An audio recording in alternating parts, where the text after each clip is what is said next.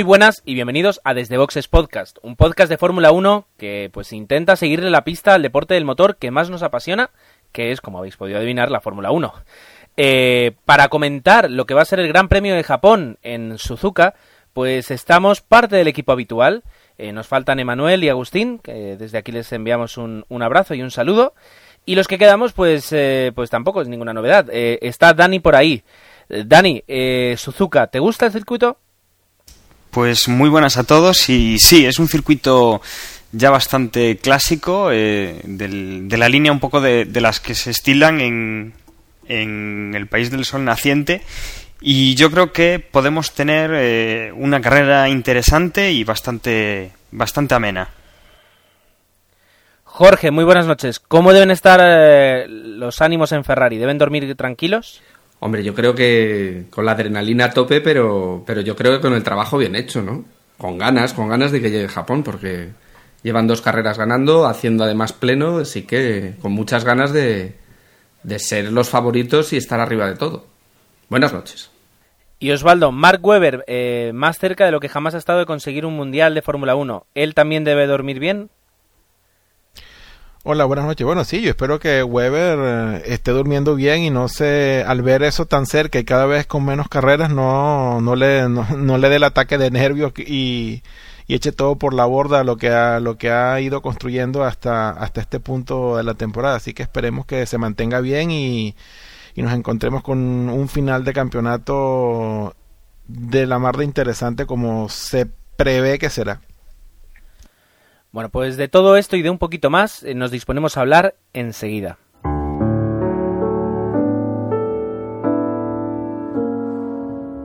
para los de Motorola, para los de Sony Ericsson, para los de HTC, para los mágicos, para los héroes, para los soñadores, para los legendarios, para los que les gustan los tatuajes, para los que quieren ser el primer nexo, para los que tienen un deseo, para los que tienen un Android, para los que no, para los que les gusta la fotografía, para los que usan Twitter, para los que se agobian con la seguridad informática, para los que buscan opinión, para los que toman cervecita en el pado, para los que tienen un bonsai, para los que escuchan la guardilla, para los que escuchan gravina, para los frikis, para los pijos, para los que tenemos pelazo, para John Locke, para los que se encuentran perdidos, para ti, para todos, Droidcast, el podcast sobre Android y mucho más.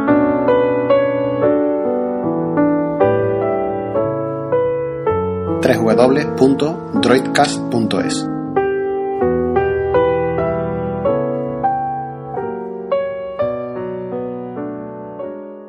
Y aunque la Fórmula 1 descansa, o en este caso todos los integrantes están en sus, en sus eh, cuarteles generales, descansando, preparando, innovando, llevando las últimas evoluciones de los coches eh, para, para intentar conseguir rascar los últimos puntos que, que en el caso de algunas escuderías pues les pueden dar la, el triunfo en el, tanto en el campeonato de constructores como en el de pilotos.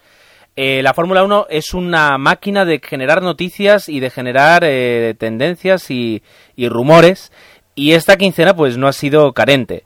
Am, Petrov es el piloto ruso de Renault. Petrov lleva toda la temporada en el candelero puesto que su nivel de conducción eh, no ha sido el que esperaba Renault, o mejor dicho, no rinde tanto como su compañero Kubica, pero tampoco es justo compararlo con, con el piloto polaco, porque yo creo que es de lo mejor que ahora mismo tiene la Fórmula 1.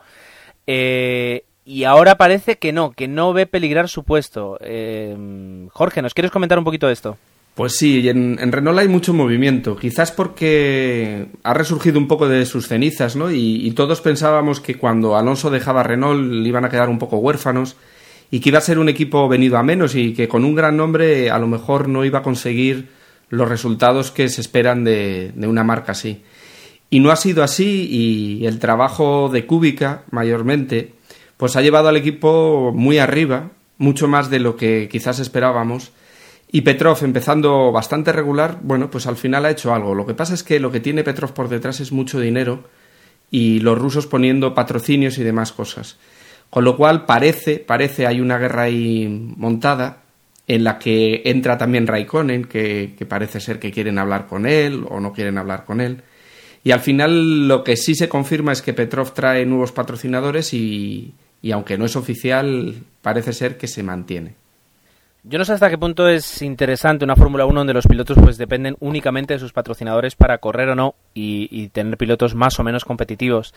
Eh, pero bueno, es, la Fórmula 1 que tenemos y, creo que a corto plazo no, no, va a cambiar mucho. Eh, donde sí ha cambiado la Fórmula 1 fue, eh, o sea, en el lapso en el que ha cambiado mucho la Fórmula 1 es desde, desde que Lotus se retiró el equipo Lotus que, bueno, yo no conocí, pero que, algunos integrantes del podcast, por, por, su edad, sí conocieron y sí vieron correr los coches verdes, al equipo Lotus que está corriendo esta temporada. Uh, hay, bueno, hay una diferencia en cuanto a marcas, en cuanto a derechos, y parece que, podrían acabar en los tribunales. Eh, Osvaldo, eh, ¿tú recuerdas el equipo Lotus original?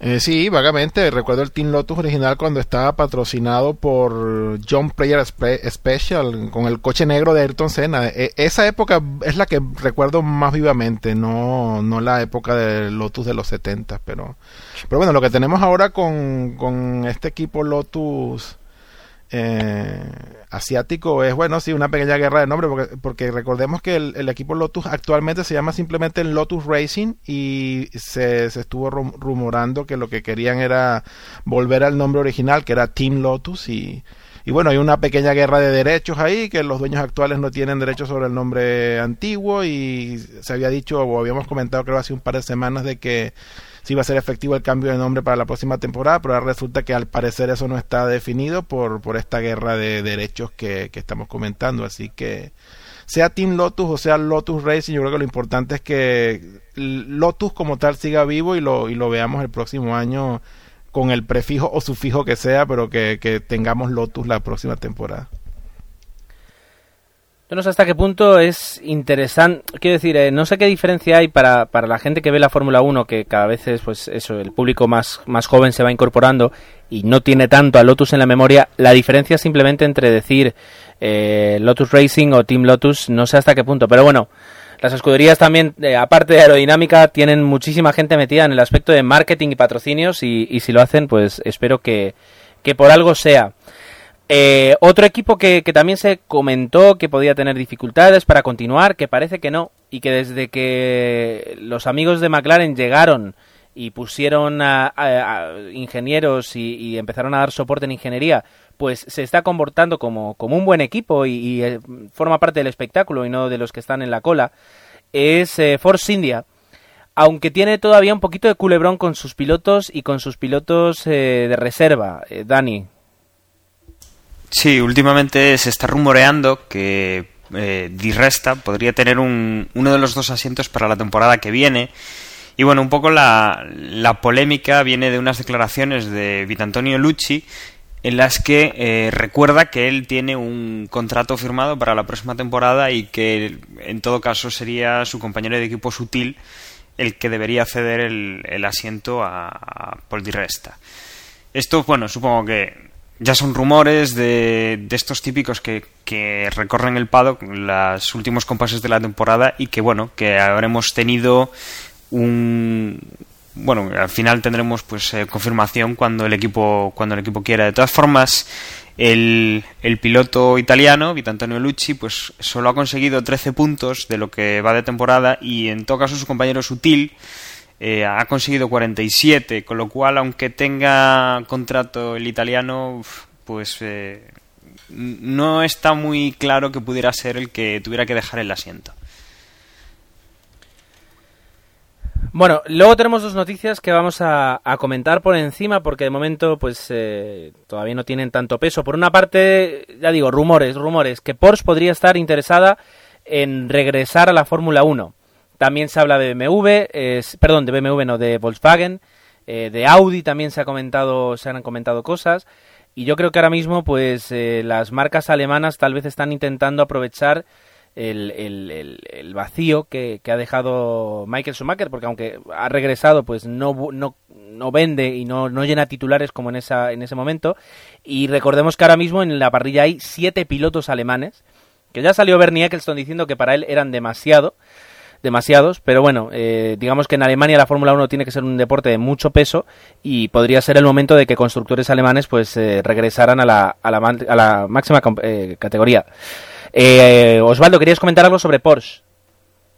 Sí, porque hablan de que Porsche vuelve a la Fórmula 1, pero yo quería, bueno, comentar con Jorge, que es otro de los longevos aquí junto conmigo, pero que yo la verdad es que yo no recuerdo a Porsche como escudería cuando yo empecé a ver Fórmula 1 en los 80. No sé si en ese momento lo que eran era simplemente suministradores de motor o, existían como escudería como tal. ¿Tú recuerdas algo de eso? No, yo, yo, tampoco mi memoria me da. O sea, me acuerdo, sí me acuerdo de Lotus y me acuerdo de ese John Player Special que tenía sus letras doradas sobre fondo negro y en el que corrió, por ejemplo, Senna, ¿no? Sí que me acuerdo de ciertas cosas, pero no me acuerdo de, de Porsche, no. Lo que pasa es que, claro, Porsche, o sea, la Fórmula 1 es más longeva que yo todavía. Todavía tengo alguno. Os comento. Os comento si queréis. Eh, Porsche es doble campeona del mundo de Fórmula 1 en la década de los 80 cuando suministró motores a McLaren bajo la firma TAG. Ah, TAG, era de, ellos, claro. Que yo no sé si tiene algo que ver TAG con respecto a eso, no lo sé, no tengo ni idea. Pero viene de ahí. Entonces, eh, ahora ya no se sabe si volverían como escudería escudería completa o como posible suministradora de motores a un equipo como Williams, por ejemplo. Ahí, eh, pues sería una posibilidad.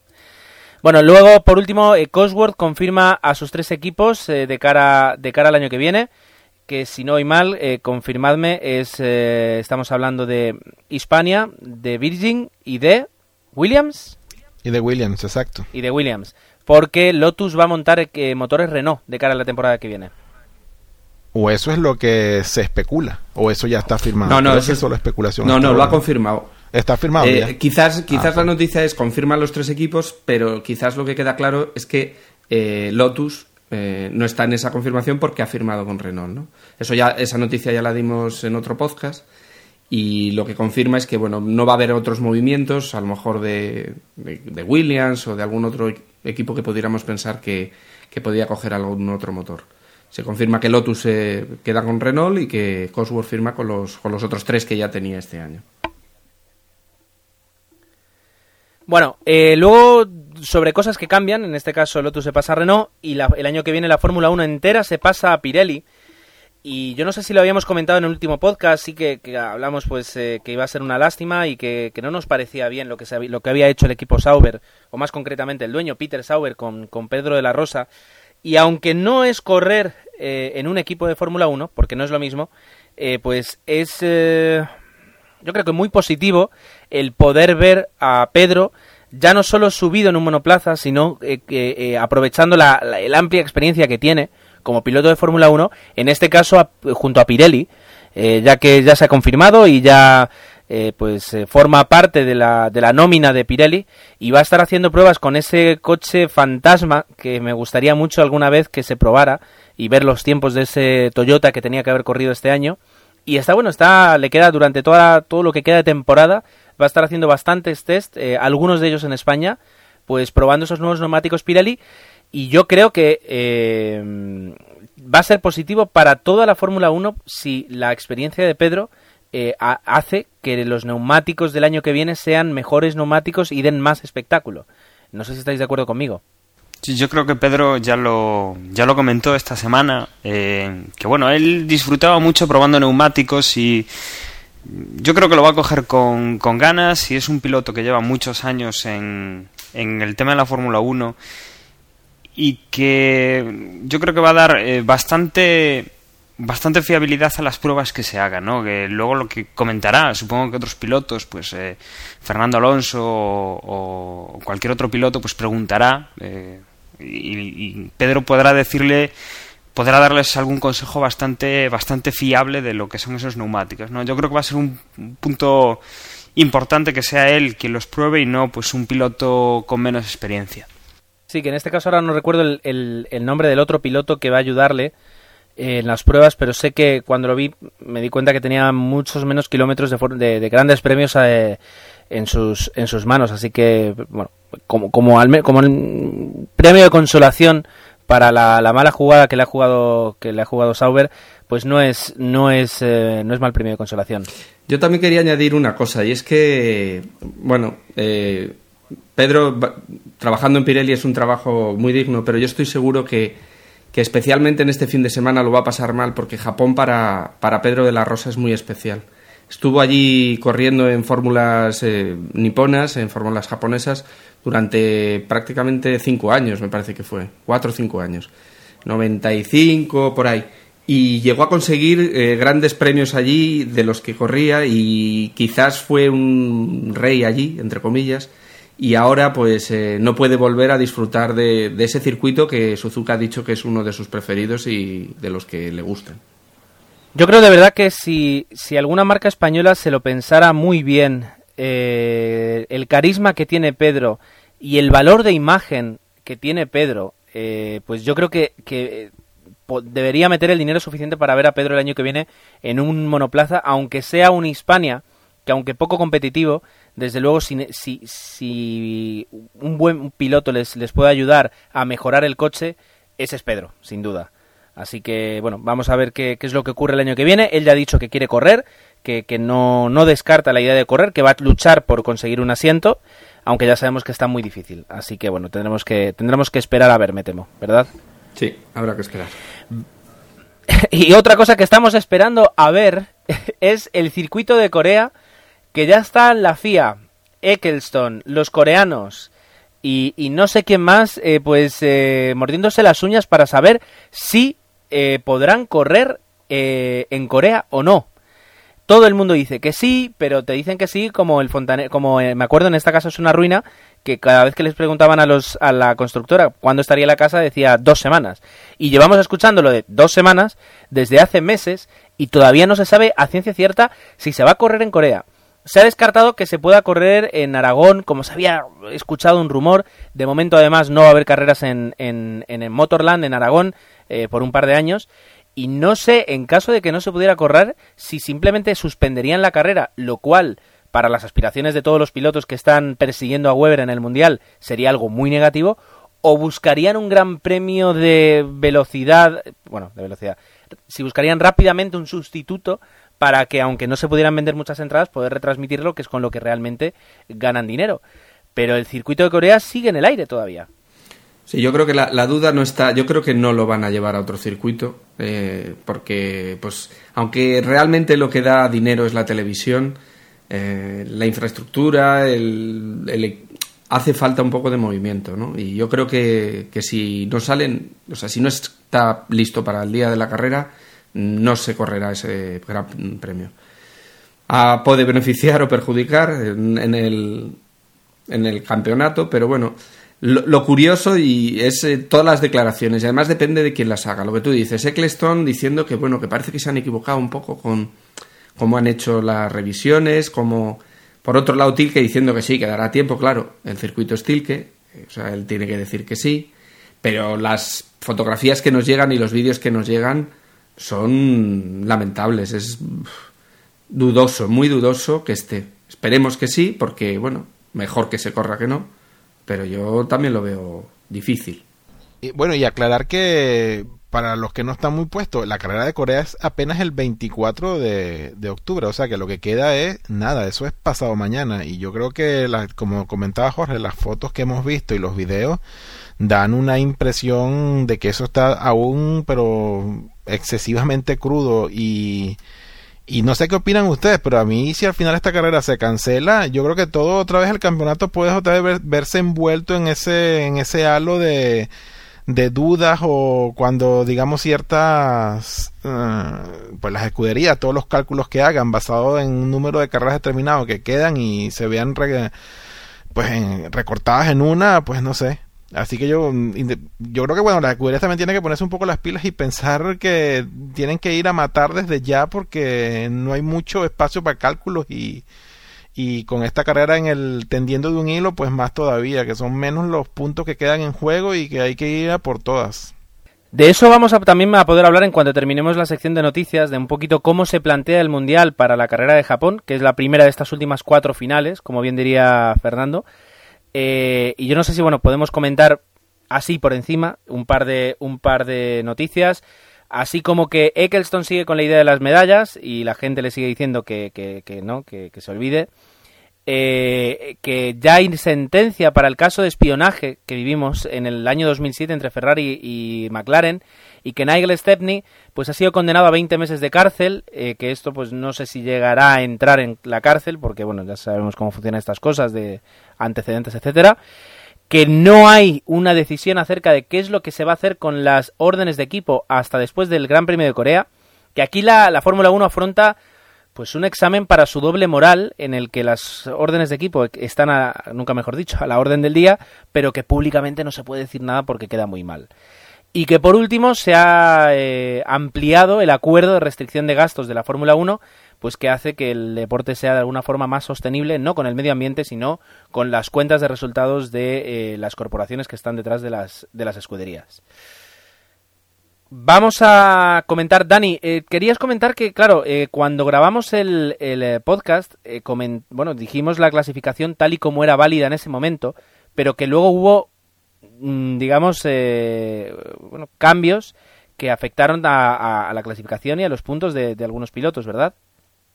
Pues sí, eh, hablamos del resultado del que dimos la semana pasada en el Gran Premio de Singapur, en el cual, pues, eh, de octavo clasificado quedó Adrián Sutil, de noveno Nico Hulkenberg y de décimo Felipe Massa. Bueno, pues eh, debido a que Adrián Sutil y Nico Hulkenberg parece ser que en una maniobra en la primera vuelta exactamente no, he visto el porqué. lo, que, lo que supongo es que han tomado ventaja por haberse saltado alguna chicán o, o algún elemento del, del circuito, alguna curva, y que bueno eh, quitaron eh, sacaron beneficio de esa acción bueno pues eh, los han penalizado a cada uno de ellos con 20 segundos más lo cual ha hecho que Felipe Massa en vez de quedar décimo quedase de octavo Adrián Sutil perdiese una posición y quedase noveno y Nico Hulkenberg otra y que quedase de décimo. Si alguno tiene, tiene interés, pues si su, su apuesta en la porra de, nuestra página web ha quedado cambiada, bueno, ya hemos actualizado los resultados y los puede comprobar en, la web. Bueno, pues eh, una vez ya, ya hemos eh, comentado un poquito la actualidad, todo lo pasado, vamos a hacer una mínima pausa y a hablar del futuro, del Gran Premio de Japón.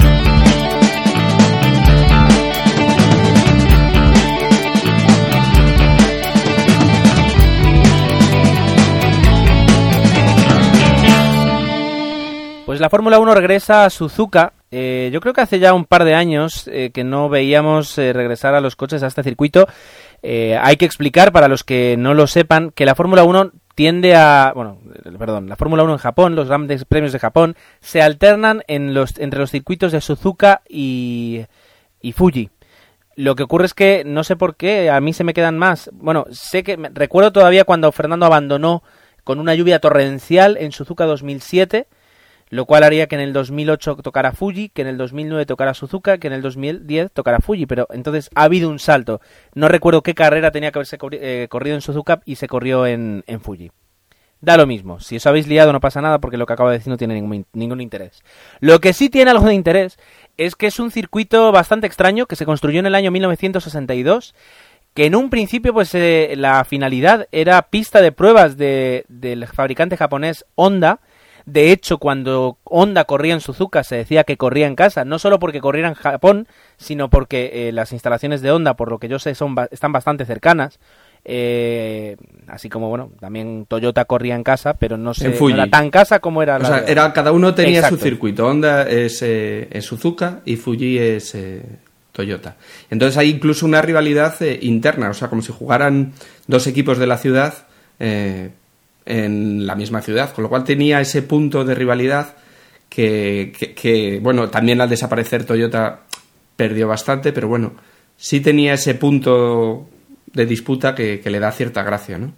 Pues eh, además, bueno, sí, y eso sí que me ha llamado la atención desde, desde que tengo uso de razón en cuanto a la Fórmula 1 se refiere, a que es un circuito en 8, es decir, que hay un momento en que los coches pasan por encima de la pista y otro momento en el que pasan por debajo de la pista, eh, lo cual pues yo creo que también permite un poco que, el, trazado, y si ahora veis un mapa, yo lo, tengo delante mientras lo hablo, pues no tiene nada que ver con, los tilcódromos, como a veces decimos, o con los circuitos que ahora eh, tanto se llevan de curvas rápidas y, y largas rectas también.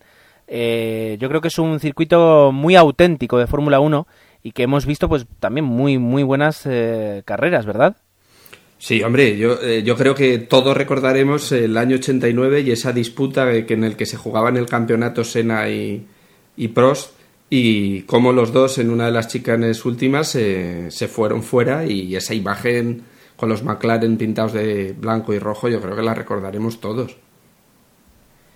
Hombre, mm, yo tenía ocho años. Pero bueno, la has visto repetida eh, mil veces, porque es un Ya, era por meterme contigo, simplemente. simplemente. bueno, es para... Solo quería meterme contigo.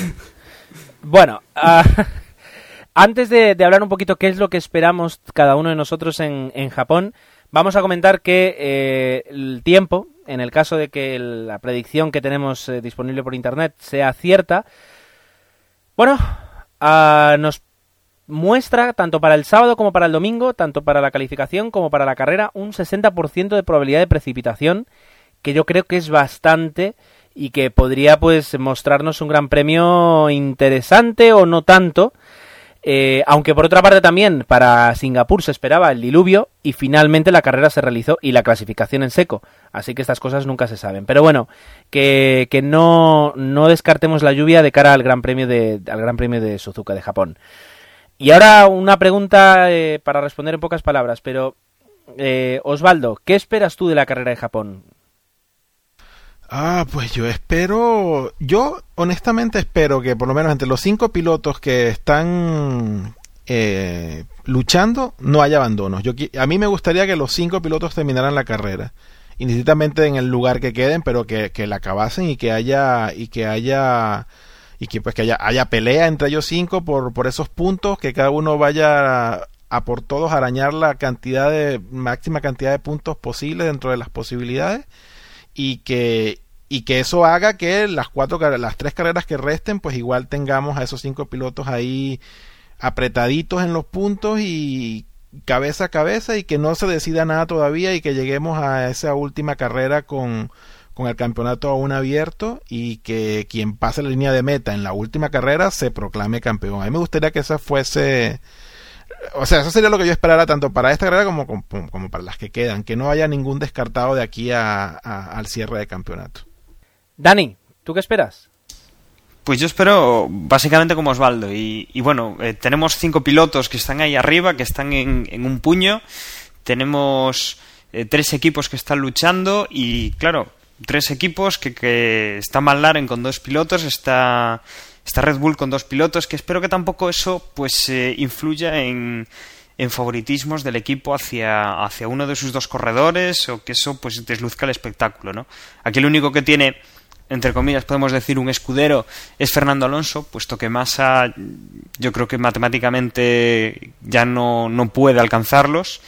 Eh, Massa puede trabajar para él, pero el resto van a van a ser compañeros de equipo, pero yo creo que van a, a ir con, con, un segundo, o sea, con un, segundo, sexto sentido puesto también en lo que haga su compañero, pues eh, es un rival también directo, ¿no? Esperemos que, que no haya politiqueo, órdenes de equipo o, como queramos verlo y que estropee pues este final de estas cuatro carreras, este final de temporada a ninguno de los de los que están ahí en la, en la puja, en esos cinco primeros. Pues yo no sé, no sé qué deciros. O sea, ese lo que dice Dani tiene mucha razón. Ahí Alonso eh, se quita un gran adversario que es su compañero. Y entonces eh, ninguno de los otros candidatos tiene esa ventaja. Pero yo creo que mm, Red Bull en este circuito, no así en Singapur, que era un circuito urbano, sí que va a estar eh, ese pasito por delante que suele demostrar en entrenos y, y que será de alguna forma efectivo y que lo vimos en Singapur como Vettel probablemente era más rápido que, Alonso y, en clasificación se puede llevar el gato al agua y puede ser decisivo. Yo creo que los Red Bull estarán un pelín por encima otra vez, aunque los tres grandes, eh, Ferrari, McLaren y Red Bull, estarán, y esperemos, como dice Osvaldo, que lleguen al final y que sea una carrera en toda regla. Pues eh, yo espero, bueno, aparte sí, una gran carrera, un gran espectáculo, eh, una carrera donde no nos aburramos y una carrera donde podamos disfrutar. Pero a diferencia de, a diferencia de, de Osvaldo, sí que me gustaría que un piloto, y que no sea Fernando, cualquiera de los otros cuatro, quede descartado. Eh, y que poco a poco sí me gustaría llegar a, la última carrera con tan solo dos o tres pilotos jugándoselo todo, eh, porque ahí yo creo que si se cierra un poquito más la ventana puede ser más interesante que no tener tantos pilotos en la última carrera. Pero bueno, ante todo yo creo que eso, eh, una carrera segura y una carrera entretenida. Dani, ¿quieres añadir un detalle? Pues sí, o sea, hay una, hay una cosa que hay que tener muy en cuenta y es que los cinco pilotos eh, dependen única y exclusivamente de sí mismos. Es decir, cualquiera que ganase, que es complicado, las, las cuatro carreras, eh, a día de hoy sería, bueno, al acabar la temporada sería campeón del mundo. Entonces, eso nos da mucha emoción. No, ahora mismo no necesitamos que haya absolutamente ninguna carambola. cualquiera de ellos, con conseguir eso, que es bastante complicado, ¿no? Pero bueno, eh, está en las manos de ellos. O sea, lo tienen que creer y tienen que ir a, luchar por, por, el título. Bueno, pues eh, aquí queda aquí ya queda todo dicho, cuáles son nuestras, nuestras intenciones. Podríamos comentar por encima, tal vez Osvaldo, los horarios, porque claro, es eh, carrera asiática, no carrera nocturna, y por tanto nos toca madrugar. Así es. Eh, ¿Cómo son? El viernes los primeros libres son en horario peninsular español, 3 de la mañana a 4 y media, así que no sé quién de ustedes madrugará para verlo. Y luego los libres 2 el viernes de 7 a 8 y 30. Estos, estos son ya un poquito más asequibles. Luego el sábado tenemos los primeros libres de nuevo 4 de la mañana a 5 de la mañana y la clasificación a las 7 de la mañana. Y el domingo la carrera empieza a las 8 de la mañana y bueno, probablemente la sexta empiece con su previo desde las 6, así que ya lo saben. A, poner el despertador y a estar pendientes de, del fin de semana de Japón.